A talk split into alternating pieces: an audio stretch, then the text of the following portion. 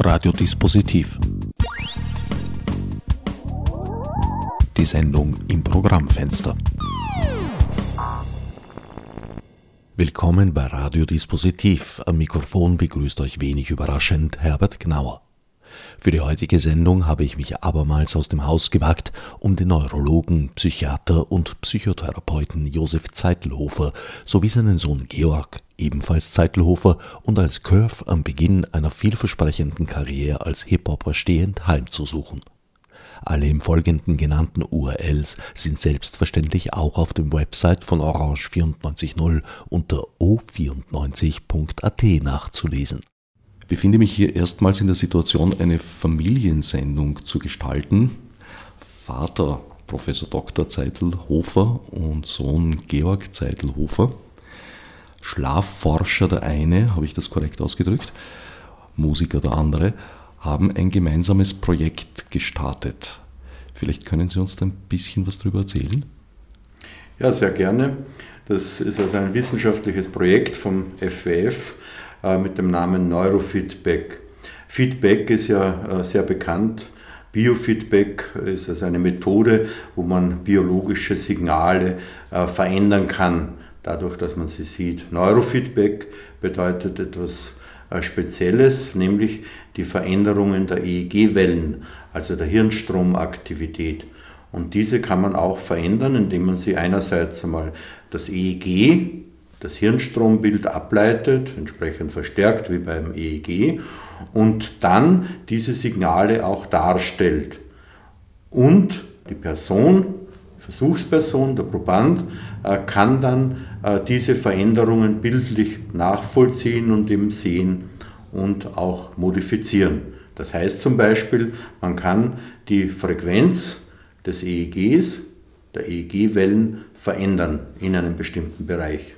Das EEG ist aber nur ein Abbild der Gehirntätigkeit. Das EEG ist ein pauschaler äh, Parameter, ein Abbild, ein elektrisches Abbild sozusagen äh, der Tätigkeit der Nerven und Gliazellen beim lebenden Individuum, beim Menschen, aber auch bei Tieren kann man ein EEG, also eine hirnelektrische Aktivität ableiten, die üblicherweise an verschiedenen Positionen an der Kopfhaut, also am äh, Kopf abgeleitet wird. Das ist eine Darstellung von elektrischen Strömen, wenn ich nicht ja, irre. Ja, das sind elektrische Ströme. Und wird üblicherweise in so klassisch grafischen Kurven dargestellt. Die wird in Kurven dargestellt, das sind Schwingungen eigentlich, wobei diese äh, elektrischen Schwingungen eine bestimmte Frequenz und auch Verteilung über den Kopf haben. Über den hinteren Hirnregionen ist die sogenannte Alpha-Aktivität. Das ist eine Hirnaktivität, die zwischen 8 und 13 Hertz, also 8 und 13 äh, Schwingungen pro Sekunde äh, schwankt. Und Ihre EEG-Auswertung ist also jetzt nach Hirnarealen getrennt. Ja, das, wir haben das auch bei diesem Projekt von verschiedenen Positionen abgeleitet. Wir mussten aber dann trotzdem natürlich eine bestimmte Position auswählen, von dort die jeweiligen Frequenzen registrieren. Die wurden dann visuell dargestellt und konnten dann eben verändert werden. Dadurch, äh, dass bei einer Zunahme, bei einer Steigerung der Frequenz auf dem Bildschirm eine, ein Farben, eine Farbscheibe sich verändert hat. Und der Proband wusste dann, wie er diese Farbscheibe, also das war ein, eine Scheibe und ein Ring, wie er das verändern muss, dass seine hirnelektrische Aktivität steigt. Das heißt, dass die Frequenz zum Beispiel von 10 auf 11 Hertz steigt. Das heißt, bei Ansicht einer, einer, Farbe in dem Fall verändert sich die Gehirnaktivität, was wiederum dem Probanden gezeigt wurde, wie sich es verändert, damit er das lernt bewusst zu steuern. Richtig. Also es ist also eine Steuerung. Der erste Schritt ist die Registrierung der eigenen Frequenz. Äh, der zweite Schritt ist die Visualisierung, also die Darstellung in farblichen Einheiten auf dem Bildschirm. Und äh, der dritte Schritt ist, dass der Proband, die Versuchsperson erlernen kann, äh, diese Scheiben zu verändern, womit wieder eine Veränderung der Frequenz verbunden ist. Und das Ziel des Ganzen wäre, äh, eine bessere Kontrolle über die eigene Gehirntätigkeit zu bekommen? Äh, nein, so direkt ist das nicht. Das ist also aus, aufgrund anderer Experimente, da gibt es ja verschiedene Vorarbeiten, äh, ist man der Meinung, also es gibt eine sogenannte dominante Alpha-Frequenz. Das ist eine individuell etwas unterschiedliche Frequenz aus dem Alpha-Bereich. Und die kann man steigern äh, in die sogenannte Upper Alpha Frequency, das ist die obere Alpha Frequenz und die ist 2 Hertz, also zwei Schwingungen pro Sekunde höher als die individuelle. Und das Individuum soll jetzt lernen, dorthin zu kommen. Das ist der eine Teil. Der zweite Teil ist, dass die Erwartung ist, dass man in dieser Upper-Alpha-Frequenz besser lernt. Das heißt also, wenn jemand zum Beispiel 8 Hertz seine dominante Alpha-Frequenz hat, dann kann er mit dieser Neurofeedback-Methode darauf trainiert werden, 8 plus 2, also 10 Hertz zu erreichen. Und dieses Individuum sollte, so ist also die Hypothese, in diesem Bereich, wenn es 10 Hertz hat, dann besser lernen. Als Lernaufgabe war wieder eine andere Aufgabe dann. Nur ganz kurz noch zur Erklärung des Alpha-Bereichs. Das ist ein, ein Schwingungsbereich, der in, in, in Schwingungs-, also in Frequenz. In Hertz oder Schwingungen pro Sekunde angegeben, angegeben wird. wird und ist ein besonderer Aktivitätsbereich. Ja, das sind letztlich alle Bereiche. Der Alpha-Frequenzbereich ist also ein Bereich, der am besten ausgeprägt ist in entspannter Ruhe. Weil ich assoziiere jetzt mit, mit Alpha ganz einfach Alpha und Schlaf ist mir bekannt. Nein, äh, die äh, Schlafphasen äh, sind auch durch Frequenzen definiert, wobei äh, der, äh, sämtliche Frequenzen letztlich bis zu einem gewissen Grad in allen Schlafphasen vorkommen, aber der Wachzustand ist durch ein gewisses Dominieren der Alpha-Frequenz, aber auch etwas Beta, bei Angespanntsein zum Beispiel, bei Aufmerksamkeit nimmt der Beta-Anteil, also ein höher frequenter Anteil zu. Im Schlaf sinkt generell die Frequenz ab.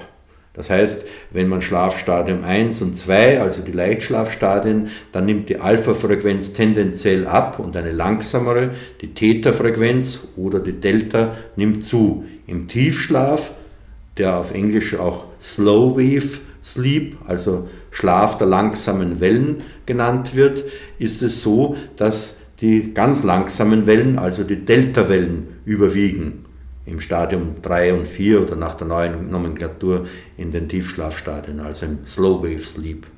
Im REM-Schlaf, äh, das ist der Schlaf, wo überwiegend Träume stattfinden, REM benannt nach den raschen Augenbewegungen, Rapid Eye Movements, äh, da ist das EEG-Bild sehr ähnlich dem Wachzustand oder dem Stadium 1.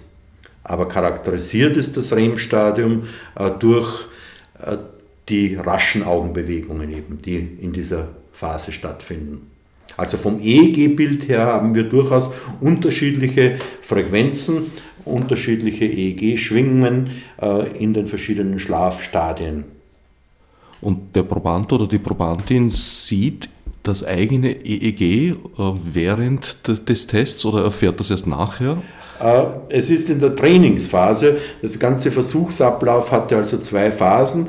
In der Trainingsphase wurde diese Upper-Alpha-Frequency trainiert in zehn Sitzungen.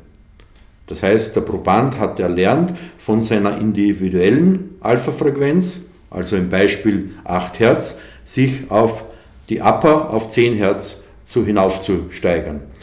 In der Lernphase wurde er nur mehr aufgefordert, das, was er erlernt hat, dieses Neurofeedback anzuwenden und dann äh, war die eigentliche Lernaufgabe ein sogenannter Wortassoziationstest. Das muss man sich so vorstellen wie beim Vokabellernen. Nur ist das nicht eine fremde Sprache, sondern das sind Wortpaare aus der gleichen Sprache, also Deutsch, auch mit der gleichen Häufigkeit in der Sprache, die dann äh, assoziiert werden sollten. Also ich sage ein Beispiel, es taucht dann auf Igel, Kerze. Das sind deutsche Wörter, äh, haben aber nicht wirklich etwas miteinander zu tun. Und das muss der Proband erlernen. 160 solcher Wortpaare werden dargeboten und da soll er sich möglichst viele merken.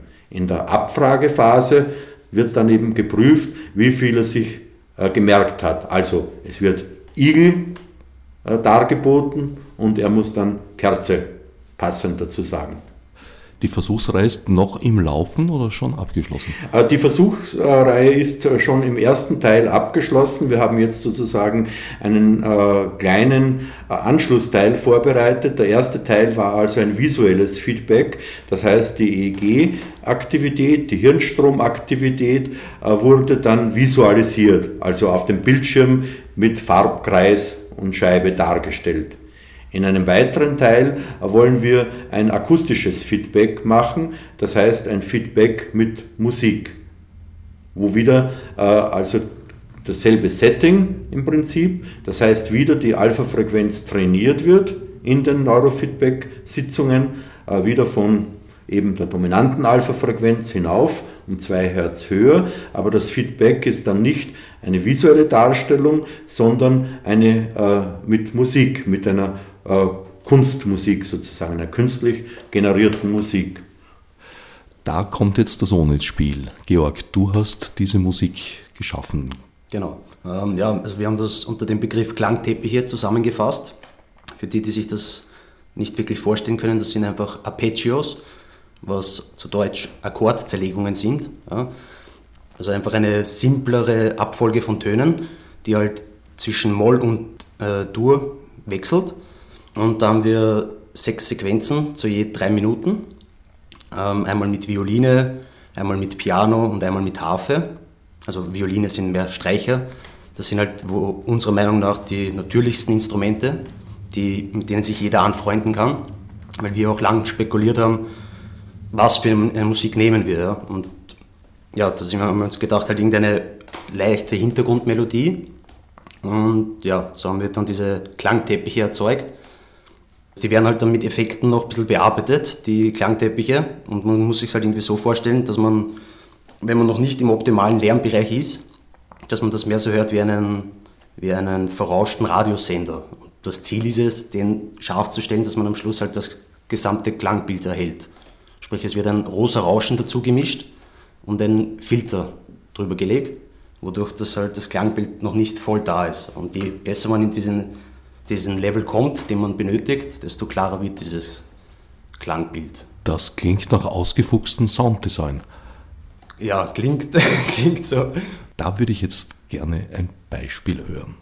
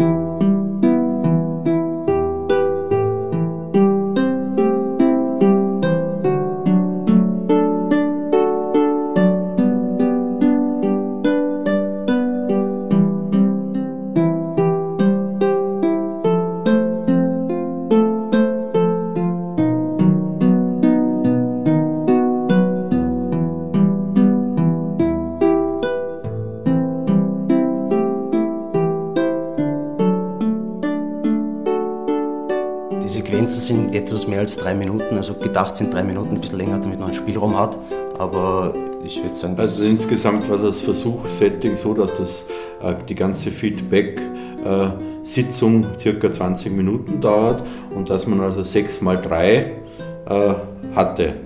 Und äh, drei ist auf drei verschiedene Instrumente. Wir haben uns da auch entsprechend beraten lassen von einem Musiktheoretiker, dass man sozusagen diese Grundinstrumente Streicher, Piano und Harfe, das sind anscheinend also wichtige Basisinstrumente verwenden soll in den Klangteppichen und äh, jeweils äh, drei Minuten diese darstellt. Genau. Und auch noch in divers, also jede Sequenz hat eine andere Geschwindigkeit. variiert aber nur zwischen, ich glaube, das langsamste ist 68 Beats per Minute und das schnellste ist dann so an die 84 Beats per Minute, was nicht viel Unterschied ist. Beides so im Bereich der Pulsfrequenz. Genau, ja, damit halt. Dort, wo sich Barockmusiker genau, ja. gerne Damit halt auch ein leichter Unterschied ist, damit das nicht zu eintönig ist, weil ja sonst von der Klangabfolge alle Sequenzen ziemlich ähnlich sind. Halt ein bisschen andere Akkordzerlegungen. Und damit dann nicht zu viel Eintönigkeit herrscht, sind halt dann auch ein bisschen Geschwindigkeitsschwankungen, wodurch manche Sachen halt viel schneller und viel langsamer klingen, auch aufs jeweilige Instrument bezogen. Das klingt eher beruhigend, das Ganze, also ohne aufwühlende Passagen. Keine, keine dramatischen Höhepunkte. Genau, keine dramatischen Höhepunkte. Also es ist ziemlich ein gleichbleibendes Muster mit halt leichten Veränderungen und es geht halt die Oktaven hinauf und hinunter. Eben zu dem Zweck, dass es jetzt nicht zu aufdringlich ist, aber auch nicht zu im Hintergrund verschwindet. Also halt genau passend. Aber ist es nicht ein Unterschied jetzt zu dem Test mit den Farben? Weil die Farben sind einfach sehr präsent. Während bei der Musik versucht wurde, äh, offensichtlich eine gewisse De Dezenz einzuhalten. Naja, das ist, äh, glaube ich, nicht äh, ganz richtig. Wir haben das sehr lange diskutiert und äh, es gibt ja in der Musik äh, den Mozart-Effekt und verschiedene Phänomene, dass man mit Musik äh, besser lernen soll und so weiter. Und da ist natürlich das Problem, welche Art der Musik. Wie lange soll die dauern?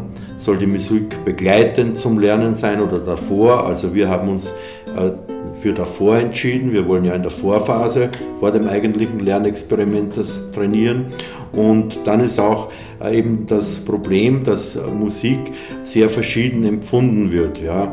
Ein Bach ist für den einen äh, das Höchste und für den anderen furchtbar oder ein Hip-Hop äh, für den einen total cool und für den anderen nicht zu hören und so weiter. Deswegen war der Versuch, das ist richtig, eine gewisse Einförmigkeit, eine gewisse Neutralität zu erzeugen, wo wir uns auf die Grundstrukturen geeinigt haben, nämlich die Musikinstrumente und dann sozusagen wurde verändert die Geschwindigkeit.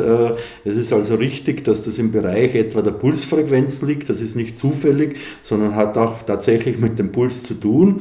Also weil das sehr tief empfundene Strukturen in unserer Biologie sind, die eigene Pulsfrequenz oder auch die im Mutterleib schon und so weiter. Also das haben wir, wir haben aber dann zwei verschiedene Geschwindigkeiten genommen und das äh, zweite war die Lautheit, also die Lautstärke und die haben wir dann auch verändert. Das heißt, es beginnt sehr leise und wird dann lauter, wobei dann ein normaler Pegel von 70 Dezibel erreicht wird in der vollen Lautstärke. Also nicht ein besonders hoher, aber normal laut. Und das zweite ist also das Verrauschtsein. Wie Georg schon gesagt hat, eben das rosa Rauschen äh, dazu gemischt wird. Also das klingt dann im Prinzip am Beginn des Neurofeedbacks wie ein sehr leiser, noch dazu verrauschter, unscharf eingestellter Radiosender. Und wenn der jetzt sein EEG-Ziel, die Upper-Alpha-Frequenz erreicht, dann ist das volle Klangbild in der vollen Lautstärke und ohne Rauschen vorhanden. Das heißt, das ist der Unterschied zum Farbmodell, das ist interaktiv. Das heißt, wenn es ist nicht einfach eine CD, also eine Nummer, die von CD oder sonst irgendwie abgespielt wird, sondern tatsächlich, wenn sich meine Gehirntätigkeit als Proband oder Probandin verändert, verändert sich auch der Klang damit, das Rauschen, die Störung verschwindet. Genau richtig, ja. Da ist auch ein Programm, wenn man das so sagen kann, halt programmiert worden, mit dem das gesteuert wird, noch zusätzlich zu dem anderen. Und ja, also das verändert sich. Also das Rauschen kann mehr werden wieder, aber wieder weniger werden, je nachdem, in welchem Zustand man sich gerade befindet. Wie hast du das technisch gelöst? Das sind mehrere Kanäle, die gefadet werden? Das hat eine weitere Station programmiert, also programmiertechnisch habe ich es nicht ganz bei mir so. Ähm, also ich habe nur die Klangerzeugung gemacht und die Sequenzen erstellt. Von starken rhythmischen Elementen hast du da Abstand genommen, was natürlich auch ein eigener äh, Bereich wäre, selbiges mit Rhythmen zu testen. Genau, bewusst eben. Das ist eben der Faktor, den mein Vater vorher schon angesprochen hat, dass man nicht weiß, jetzt der eine findet es motivierender, wenn er jetzt schnelle Musik hört, der andere langsame Musik. Und dann mal geschaut, dass das, weil das kann ja auch von Takten natürlich unterschiedlich sein, das empfindet jeder Mensch alles anders. Deswegen haben wir halt gedacht, dass wir da eben diese Klangteppiche verwenden, weil die halt ziemlich neutral durchlaufen und einfach nur als Begleitmusik dienen sollen. Gibt es da bestimmte Intervalle, die du vorrangig verwendet hast? Ja, also wir haben mit natürlich, also mit Nahen auch auf die Quintfallsequenz, ja. also in Quintensprüngen springt das und auch wechselnd eben zwischen Dur und Moll, damit das jetzt nicht nur eben Dur und nicht nur Moll ist. Aber da brauchst du zur Quint praktisch die Terz dazu, weil sonst gibt es weder Dur Genau, also in manchen Schnitten braucht man dann noch die Terz, ja. Richtig. Das ist natürlich ein interessanter Punkt, weil die Quint neben der Oktav eigentlich das einzige reinschwingende Intervall in unserem Tonsystem ist. Ja. Alles andere ist dann äh, schon mit dem Fehler des pythagoreischen Kommas behaftet, Ja. was äh, gezwungen hat, die temperierten Stimmungen zu entwickeln, woran die Menschheit einige Generationen herumgerechnet hat. Ansonsten ist das jetzt eigentlich nicht unbedingt dein musikalischer Boden, auf den du dich sonst bewegst. Richtig, ja. Also ich mache natürlich, ich bin für jede Musikproduktion bereit und wirke auch gern bei diversen Projekten mit, aber hauptsächlich bin, also mache ich Hip-Hop-Musik, produziere selber, schreibe auch Texte und habe auch vor kurzem mein neues Album rausgebracht, One World. Und ja, also das ist mein Hauptsektor. wo du etwas rhythmisch akzentuierter arbeitest. Genau, ja. Es hat schon früher angefangen, also ich habe früher Schlagzeug gespielt, acht Jahre lang. Da habe ich mir den Rhythmus irgendwie ins Blut getrommelt und seitdem weiß ich, dass Musik einfach mein Leben ist und alles, was mit Musik zu tun hat, ist meins. Also früher auch ein bisschen Drum and Bass aufgelegt, elektronische und dann halt wieder mehr zur selber Produktion zurückgekommen und halt jetzt Hip-Hop vor allem. Na, vielleicht gönnen wir uns nach dem Ausflug in die Welt der Wissenschaft äh, eine Nummer von deiner neuen CD. Ja, gerne. Welche würdest du dir wünschen? Puh. Das gibt es einige gute, muss man sagen. ähm, ja, vielleicht gleich die zweite Nummer nach dem Intro, Meine Zeit. Zeigt vielleicht gleich am Anfang ziemlich, was so Sache ist.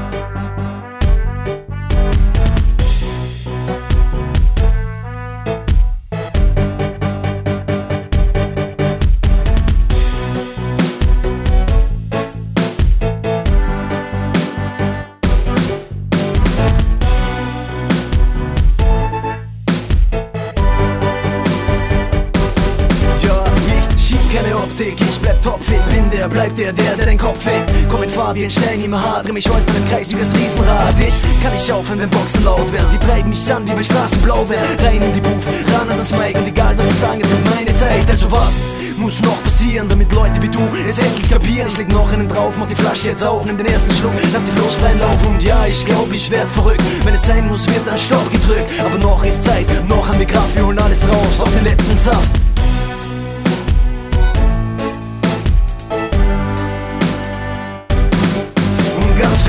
verflucht, scheißegal, das ist nicht das letzte Mal. Egal was ich mach, ich bleib eure erste Wahl. Und ganz verflucht, scheißegal, das ist nicht das letzte Mal. Egal was du machst, es gibt nur Kopf oder Zahl. Und ganz verflucht, scheißegal, das ist nicht das letzte Mal. Egal was ich mach, ich bleib eure erste Wahl. Und ganz verflucht, scheißegal, das ist nicht das letzte Mal. Egal was du machst, es gibt nur Kopf oder Zahl. Ich werde immer wieder kommen, nie mehr gehen Und egal wo ich grad bin, sie wollen mich alle sehen. Du kannst denken, was du willst, du wirst nie verstehen Warum sich alle Dinge nur noch um mich drehen. Sie den Vorhang zu, ich chill mit der Crew. Manchmal Body, Whisky oder Malibu. Will mein Leben nicht stoppen, nur jeden Tag toppen Will einfach von Beat zu Beat hoppen. Dein Atem stockt, obwohl ich hier spitte Du starrst mich an wie eine Riesentitte Egal was du brauchst, egal was du willst Setz dich einfach nur hin und sag bitte. Die Hoffnung stirbt, wie du weißt, zum Schluss. Im Finale dann der entscheidende Schuss. Ich lauf in die Mitte, bleib an der Front Denn mein Inneres sagt mir, ich muss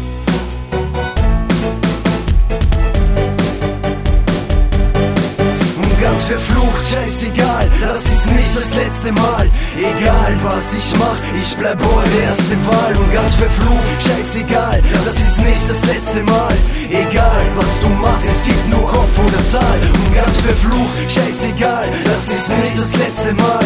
Egal was ich mach, ich bleib eure erste Wahl und ganz für Fluch, scheißegal, das ist nicht das letzte Mal. Egal was du machst, es gibt nur Kopf oder Zahl.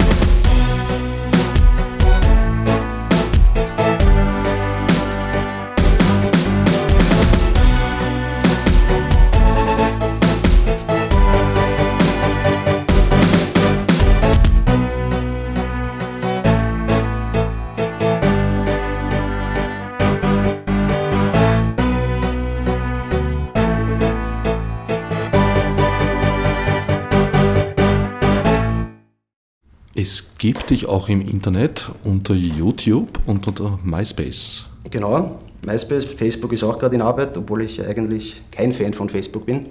Aber die Welt will es so, Marketing hin und Marketing her. Da bin ich ganz bei dir. Wieso bist du kein Fan von Facebook?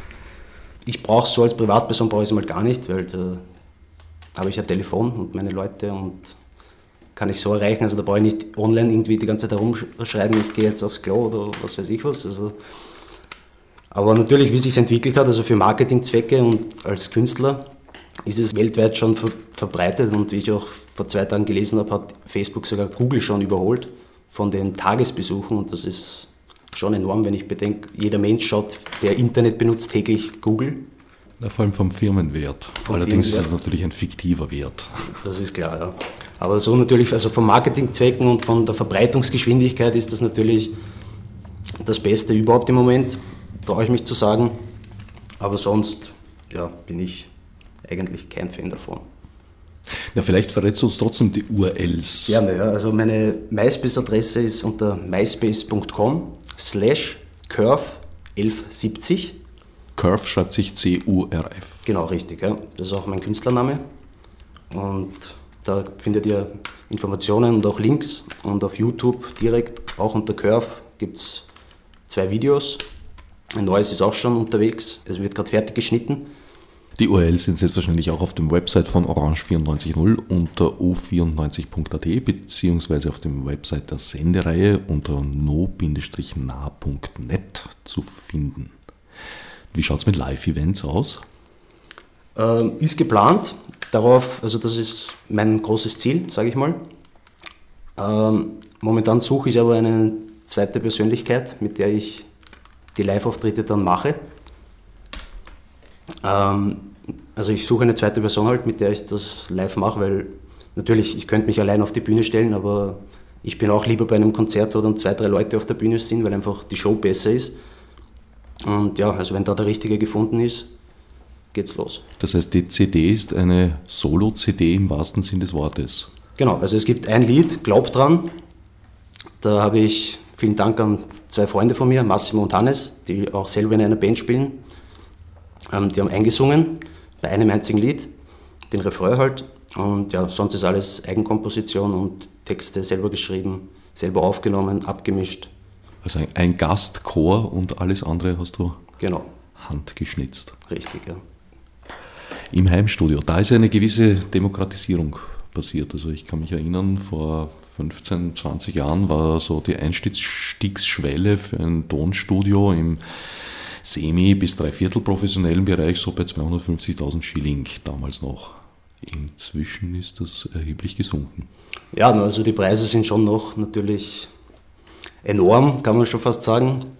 Aber natürlich, also im Laufe der Zeit und gut, die Sponsoren hat sich da schon was angesammelt. Also habe ich mir da mein Studio zusammenbauen können. Und jetzt wohne ich knappe zweieinhalb bis drei, also bald drei Jahre in meiner Wohnung, wo ich jetzt auch mein Studio eingebaut habe. Aber halt natürlich, weil ich auch nicht die riesige Tasche in der Hand habe, also Stück für Stück zusammengesetzt. Und ja, aber ist auf jeden Fall nicht billig. Du spielst mehrere Instrumente oder sind das alles über, über Keyboard eingespielte MIDI-Samples? Ich spiele eigentlich fast alles übers Keyboard ein. Zwischendurch kann es vorkommen, dass jetzt ein Freund von mir mit Gitarre zum Beispiel was einspielt oder sonstige Sachen, aber großteils wird pianomäßig und natürlich dann mit Synthesizern gibt es ja mittlerweile schon gigantische Sounds. Musikalisch kommst du halt vom Klavier her. Nein, also ich kann nicht einmal Noten lesen und Klavier spielen so von der Grundstruktur her. Also das ist alles Improvisation, das schüttle ich einfach aus meinen Fingern. Also ich habe, wie gesagt, früher Schlagzeug gespielt.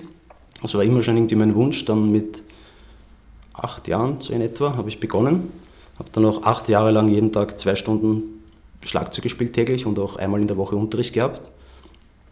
Und ja, also eigentlich musikinstrumentmäßig, ja, Flöte hat, glaube ich, fast, also haben viele Leute in der Volksschule gespielt. Glaube ich, ich auch, aber nicht lang. ich habe sie verweigert. aber ja, also Schlagzeug und dann Turntables, also auch nicht wirklich ein Musikinstrument ist. Und ja, also jetzt mit dem Piano. Ja, da kenne ich Leute wie Deep 13, die würden jetzt heftig widersprechen. Ja, aber jetzt, also als klassisches Musikinstrument. Also ich Gerade seit ein, zwei Wochen habe ich mir beschlossen, wirklich Piano spielen zu lernen. Wobei es ja für meinen Zweck nicht unbedingt notwendig ist, weil ich habe nicht vor, jetzt irgendwelche Sachen von Bach, Beethoven oder egal wem jetzt nachzuspielen, sondern meine eigenen Kompositionen zu bringen. Und dafür brauche ich nur mein Gehör. Hip-Hop ist eine Musikrichtung, bei der auch der Text eine sehr starke Komponente ist. Richtig, ja. Was sind da so deine Themen? Einflüsse sind einfach Wien und mein Umfeld, weil ich bin ja in Wien geboren und ja, also es ist jetzt nicht dieses Ghetto, Gangster, also diese Schiene fahre ich jetzt nicht, also ich bin da eher neutral und was viele Leute auch schon gesagt haben, eher in die positive Richtung, weil viele ja mehr irgendwie halt immer alles abwerten. Also ich versuche halt einfach die Leute zu motivieren und schreibe einfach das, was mir einfällt. Also jetzt, es kann schon sein, dass irgendwelche spezifischen Themen auch mal aufgefasst werden, aber im Großen und Ganzen einfach ja, das, was mir einfällt. Und also eine große Grundmessage hast du nicht? Mm, ja, also jeder Track hat seine eigene Grundmessage, würde ich sagen. Also jetzt keine zusammengefasste. Na, vielleicht hören wir uns da auch ein Beispiel an. Eine Nummer, wo der Text besonders am Herzen liegt. Ja, wir können uns vielleicht gleich Wien, der Stadt widmen. Gibt es auch einen Track, Wien, Nummer 4.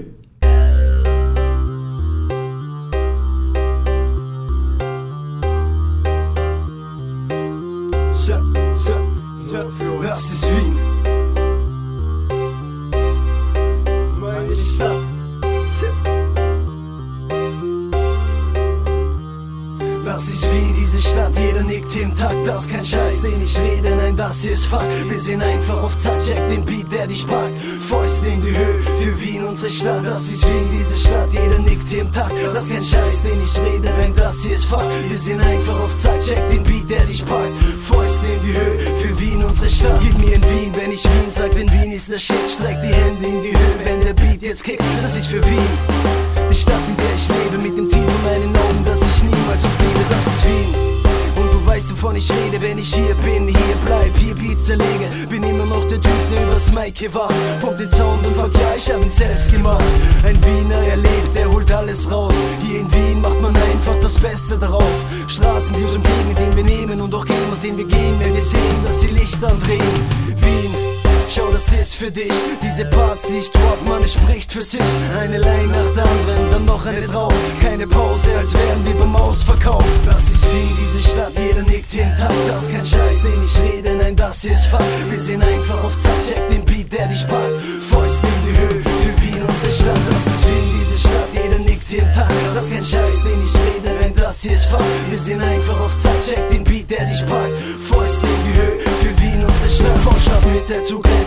noch weiter raus. Die Faust ist geballt, ich lass sie nicht aus. Ich bin hier, das ist mein Part, ein Teil meines Lebens. Wer will, dass ich gehe, der wartet hier vergebens. In Wien fing alles an, ein neues Leben hat begonnen. Der eine hat den Sex, ich die Gabe hier gewonnen. Mann, es gab schon so vieles, aber das hier macht's aus. Dass sie diese Tracks feiert, das macht mir nichts aus. Und ja, ich bin ein echter Wiener, hab das Zeug in meinem Kopf und ich schreibe es nieder.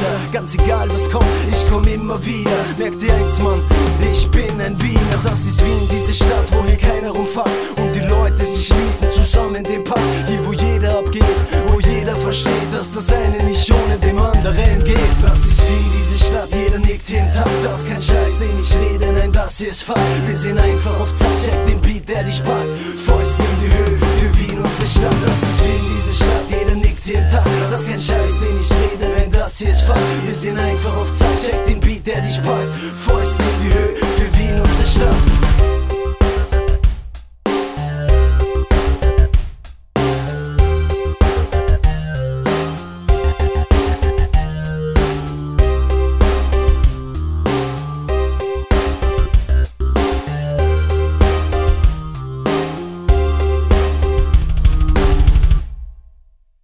Texte entwickelst du nach bester Hip-Hopper-Tradition improvisatorisch oder setzt du dich an den Schreibtisch oder in die Badewanne und wartest auf die Inspiration und schreibst es nieder? Also ja, beides. Also großteils bastle ich mir zuerst einen Beat und setze mich dann hin und höre mir das stundenlang an und schreibe halt dann einfach das, was mir gerade einfällt. Dann natürlich gibt es auch Situationen, dass ich irgendwo unterwegs bin und mir fällt irgendwas Geniales ein, dann zucke ich mittlerweile das Handy und schreibe das schnell dort hinein. Aber sonst, also ich setze mich schon hin und mache mir Gedanken und schreibe. Also die Freestyle-technischen Sachen mache ich mehr zum Spaß zu Hause, aus Übungszwecken, aber natürlich ergeben sich da auch manchmal gute Sachen, die man dann verwerten kann. Aber im Großen und Ganzen setze ich mich schon hin und denke nach und schreibe. Also wenn ich recht verstehe, gibt es beide Ansätze bei dir. Sowohl den musikalischen Ausgangspunkt, dass du in dem Fall von einem Beat zum Beispiel so vom Rhythmus ausgehst, ja. als auch den, den textbasierten, dass du in der U-Bahn eine Idee hast, hey, Lied über dieses Thema und dir vielleicht eine Zeile einfällt dazu. Genau, richtig, ja. Die Musik hat in der Familie bei Ihnen schon eine längere Tradition? Musik hat eigentlich äh, keine so große Tradition, also bei mir selber nicht. Also ich bin äh, eigentlich von der wissenschaftlichen Seite hergekommen und jetzt zufällig sozusagen äh, schon im arrivierteren Alter darauf gestoßen, eben mit der Verwendung der Musik bei, beim Lernen, also als Feedback, als Biofeedback bzw. Neurofeedback-Methode. Sonst bin ich äh, aktiv nie musikalisch äh, tätig gewesen, sondern nur passiv. Ich höre sehr gerne Musik, verschiedene, aber eher die klassische Musik. Und ich habe tatsächlich schon als Student auch äh, die Musik verwendet, damals aber natürlich nicht so in der Feedback-Art, sondern eigentlich als Begleitmusik beim Lernen. Sie also, persönlich? Ja, das heißt, Sie haben den Mozart-Effekt, den Sie vorher angesprochen haben, sozusagen. Ja, ich habe also die Musik ausgewählt. Also damals waren, äh, mein Gott, da waren die Beatles und so weiter äh, eben aktuell.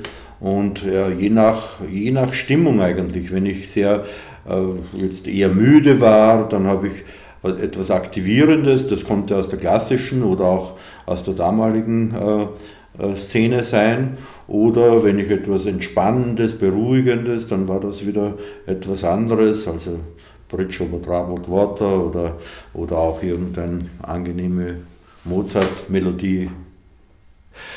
Dass ich jetzt ein bisschen überrascht bin, dass ein Schlafforscher in das Zentrum seines Wirkens, zumindest vorübergehend, äh, die Erforschung von Wachzuständen äh, stellt, liegt das an meinem zu eng gefassten Begriff der Schlafforschung?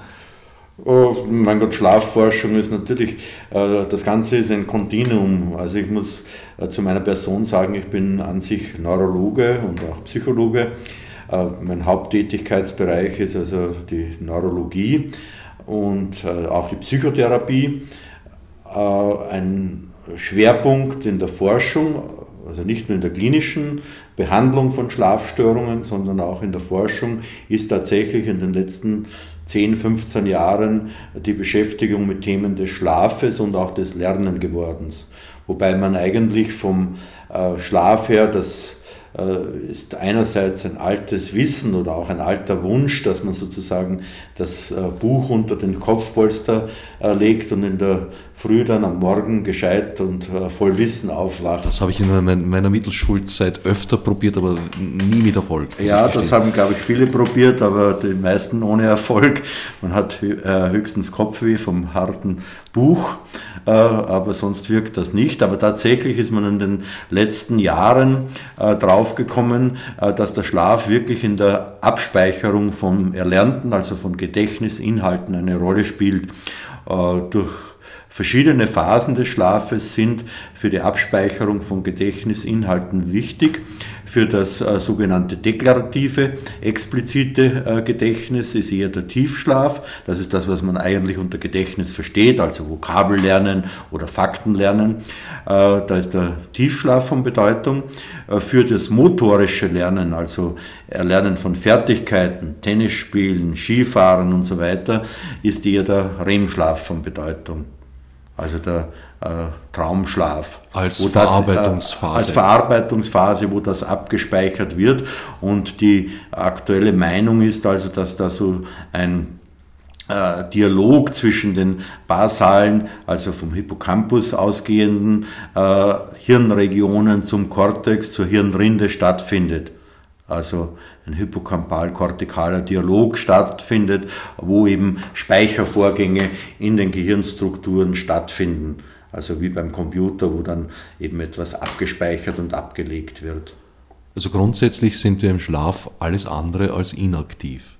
Das ist richtig. Der Schlaf ist nur ein anderer Bewusstseinszustand, äh, der eben sich vom Wachzustand unterscheidet. Wir haben im Schlaf äh, eine äh, veränderte Wahrnehmung, auch ein verändertes Reagieren auf Reize und aber es ist durchaus nicht so, dass wir nicht reagieren auf Reize.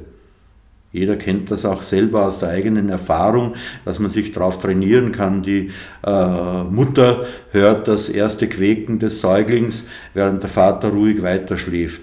Oder wenn ich im Nachtdienst bin und eine Ruhepause mache, dann äh, springe ich sozusagen auch auf das erste Signal des Pagers oder des Telefons viel mehr an als zu Hause praktisch eine Form der Konditionierung, ja. die bis in den Schlaf ja. hineinwirkt. Also dass man auch im Schlaf nicht nichts wahrnimmt, sondern sehr wohl auch wahrnimmt.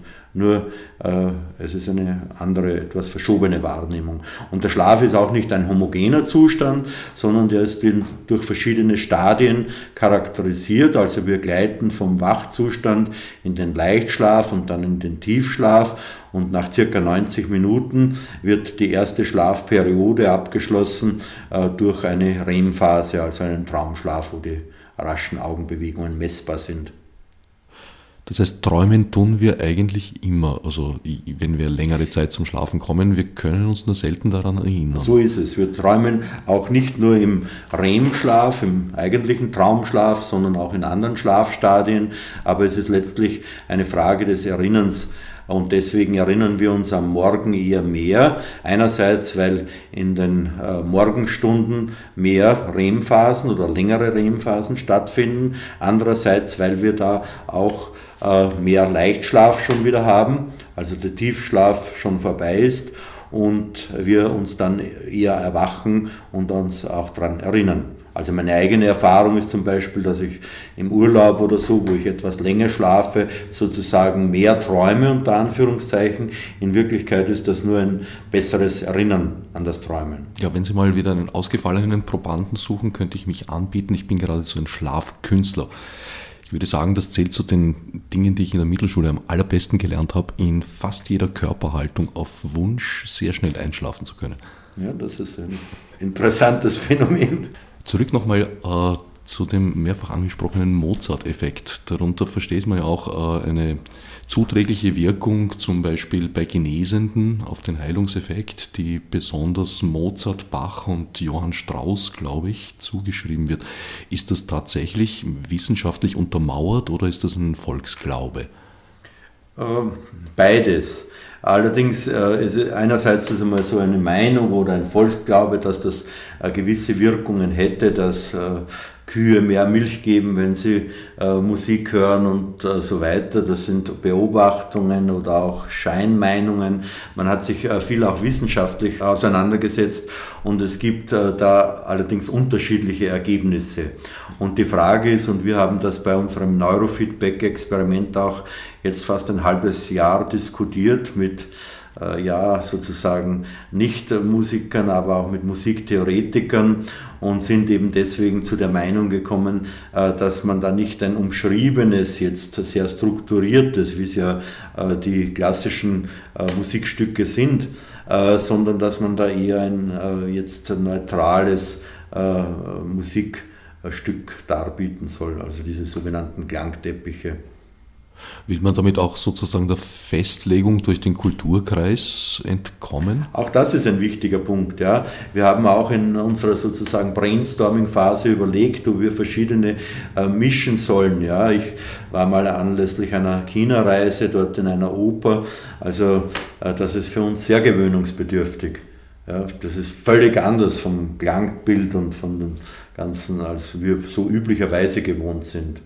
Und das waren auch unsere Überlegungen. Wir wollten einerseits nicht zu äh, engphasig sozusagen sein, andererseits aber auch nicht zu viele Faktoren hineinkriegen, weil man ja bei so einem Experiment äh, immer darauf achten muss, dass man nicht zu viele kontaminierende Faktoren also äh, hineinkriegt, die das eigentlich verwischen, sondern dass man bei wenigen dann äh, bleibt. Und wenn wir diesen kulturellen Aspekte auch noch hineinbringen, es gibt bei uns schon genug äh, unterschiedlich äh, individuelle Faktoren, gerade im Musikerleben. Du hast also möglichst kontaminationsfreie Gebrauchsmusik geschaffen. Das stelle ich mir schwer vor.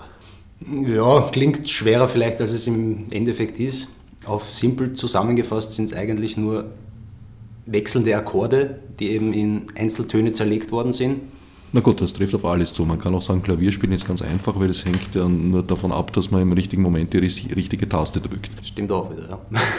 Also letztlich besteht alles aus Akkorden. Aber natürlich ist üblicherweise gerade die Kontamination das Interessante, ja. was die Musik zur Musik macht.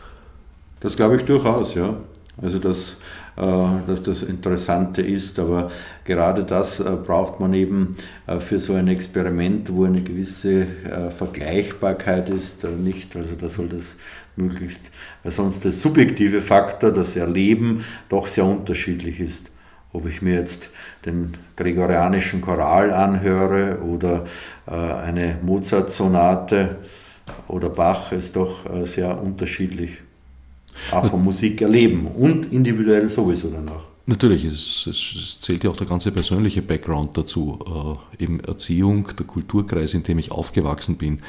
Wir haben natürlich, wenn wir Gregorianik hören, ganz bestimmte sakrale Assoziationen. Also jemand, der fernab äh, diesen westlichen Musikformen aufgewachsen ist, wird das in aller Wahrscheinlichkeit nach zumindest anders empfinden. Ja, das glaube ich durchaus. Also ich muss selber sagen, ich habe ja damals also diese CD auch gekauft von Heiligenkreuz äh, und äh, das ist äh, auch, wenn man bei uns an klassische Musik gewöhnt ist, also doch irgendwie sehr anders. Natürlich, es sind ja die Kirchentonarten. Ja. Das heißt, es kommen Intervalle in ihrer reinen Form vor, die es bei uns eigentlich in unseren üblichen Tonsystemen nicht gibt in der Form. Ja. Das sind andere Skalen. Ja. Gibt es von der Studie, die ja noch läuft, bereits Ergebnisse? Von dem ersten Teil äh, sind wir bei der Auswertung, da gibt es schon einzelne äh, Ergebnisse und äh, ja, und auch Kritikpunkte sozusagen, die wir jetzt vermeiden wollen. Wir haben da eben ein äh, Feedback-Szenario, ein visuelles Feedback gemacht und auch ein sogenanntes Pseudo-Feedback, wo ein falsches Feedback war. Und vielleicht wäre es rückblickend gesagt besser gewesen, kein Feedback zu machen.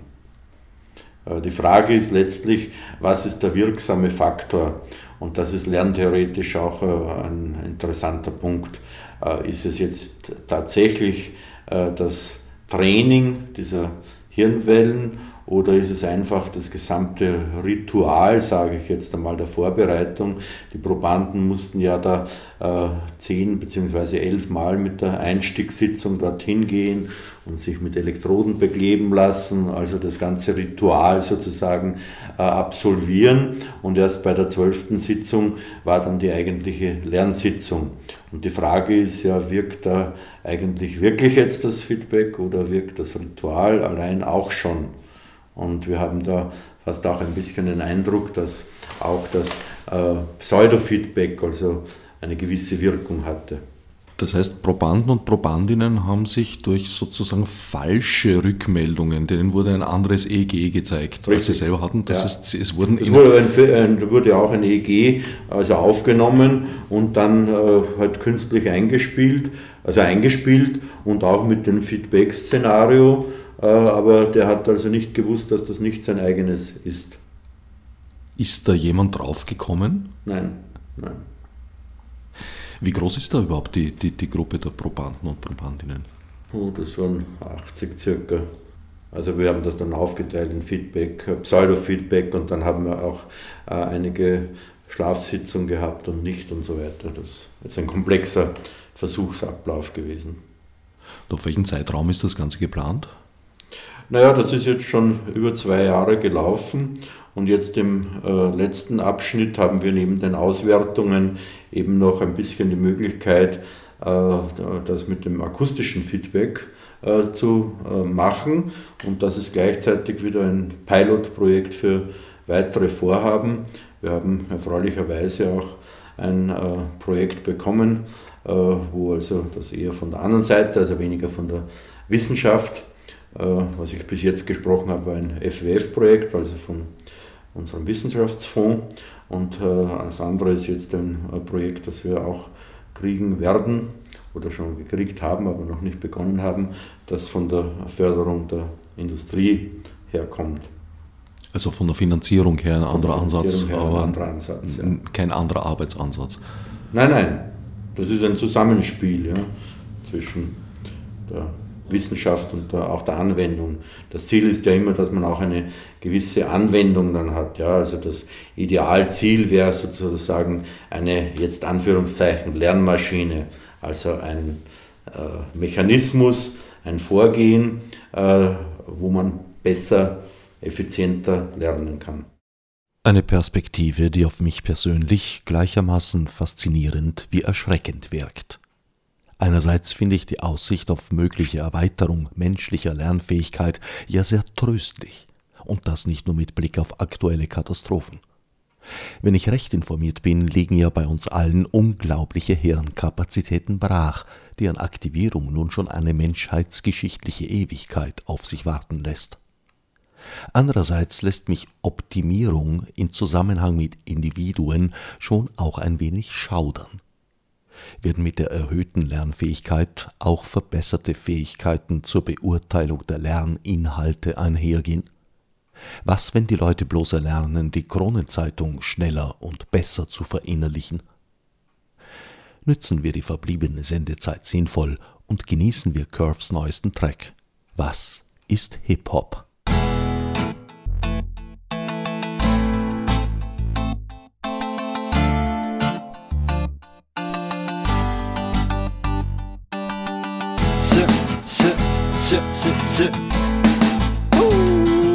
Immer dieselbe Frage, sie fragen mich, was ist Hip-Hop? Das Blatt beschrieben, manche Zeit vertrieben, nie fremd, nie weg, immer treu geblieben. Das Hobby, der Job, ich sag Hip, ihr sagt Hop, Hip, Hop, Hip, Hop. Das ist Hip, Hip, Hip, Hip, Hip, Hip, Hop, das ist Hip-Hop. Und nebenbei spricht ein Rapgott, das wird jeden Tag besser. Jeder Punch trifft fester. Das Feuerwerk des Jahres und das nicht zu Silvester. Wär ich weg gewesen, wär ich back. Was? Ich bring Rap, immer noch der Typ, der wie ein Messer in dem Kopf steckt. Leute schauen, Männer und Frauen, ich sitz da, ich bin am Bauen, hatte früh schon Stimmen im Kopf, die mir sagten, Junge, er wird Wahltraum. HIP, HOP, ich lebe für den Scheiß, sag letzte Word. Hab's früh gewusst, das Geheimnis genutzt, sie wollten's nicht glauben, mit Chancen verdutzt. HIP, HOP, steh auf, lauf oder geh, Multiple Choice, steht A oder B, man ich weiß es nicht, ich schreib einfach C. HIP, HOP, ich lebe sag letzte Word. Hab's früh gewusst, das Geheimnis genutzt, sie wollten's nicht glauben, mit Chancen verdutzt. HIP, HOP, steh auf, lauf oder geh, Multiple Choice, da steht A oder B, man ich weiß es nicht, ich schreib einfach C. Es fing an mit nem Schlagzeug, der Rhythmus war schon im Blut. Acht Jahre jeden Tag, so wie sein Junkie tut, Verstärker daneben. Ein 10 Euro Mic, ich war noch jung, doch ich wusste, es kommt diese Zeit. Ich wurde größer als ich eh schon war. Schule war Nebenfach. Damals war schon klar, dass ich den Shit hier täglich mach. Das erste fette Mic, ich wusste, du jetzt für die Ewigkeit. Führte dich mit Raps, du bist doch heute noch für ne Line bereit. Hip, Hop. Von gestern in die Gegenwart, doch morgen geht's hier weiter, scheißegal wer was dagegen hat. Egal wer was dagegen sagt, wenn keiner meinen Segen hat, komm ich ganz unerwartet und schneid dir hier dein Schädel ab. HIP, HOP, ich lebe für den Scheiß seit letzter Word. Hab's früh gewusst, das Geheimnis genutzt, sie wollten's nicht glauben, mit Chancen verdutzt. HIP, HOP, steh auf, lauf oder geh, Multiple Choice, da steht A oder B, man ich weiß es nicht, ich schreib einfach C. HIP, HOP, ich lebe den Scheiß seit letzter Word. Hab's früh gewusst, das Geheimnis genutzt, sie wollten's nicht glauben, mit Chancen verdutzt. HIP, HOP, steh auf, lauf oder geh, Multiple Choice, steht A oder B, man ich weiß es nicht, ich schreib einfach C.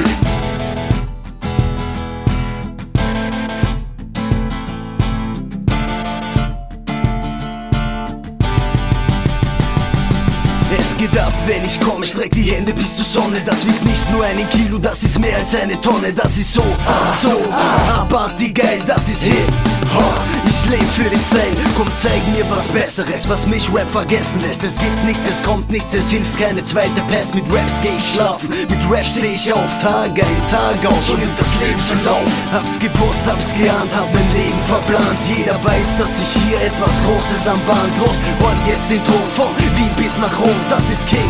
Curve, ich schwing gegen den Strom. HIP, HOB, ich lebe in Scheißer, letzte Word Hab's früh gewusst, das Geheimnis genutzt, sie wollten's nicht glauben, mit Chance benutzt HIP, HOB, steh auf, lauf oder geh. Multiple Choice, da steht A oder B, man ich weiß es nicht, ich schreibe einfach C. HIP, HOB, ich lebe in Scheißer, letzte Word Hab's früh gewusst, das Geheimnis genutzt, sie wollten's nicht glauben, mit Chance benutzt HIP, HOB, steh auf, lauf oder geh. Multiple Choice, da steht A oder B, man ich weiß es nicht, ich schreibe einfach C. HIP, HOB, ich lebe in Scheißer, letzte Word Hab's früh gewusst, das Geheimnis genutzt, sie wollten's nicht glauben, mit Chance benutzt HIP, HOB, steh auf, lauf oder geh Multiple Choice, da steht A oder B, man ich weiß es nicht, ich schreibe einfach C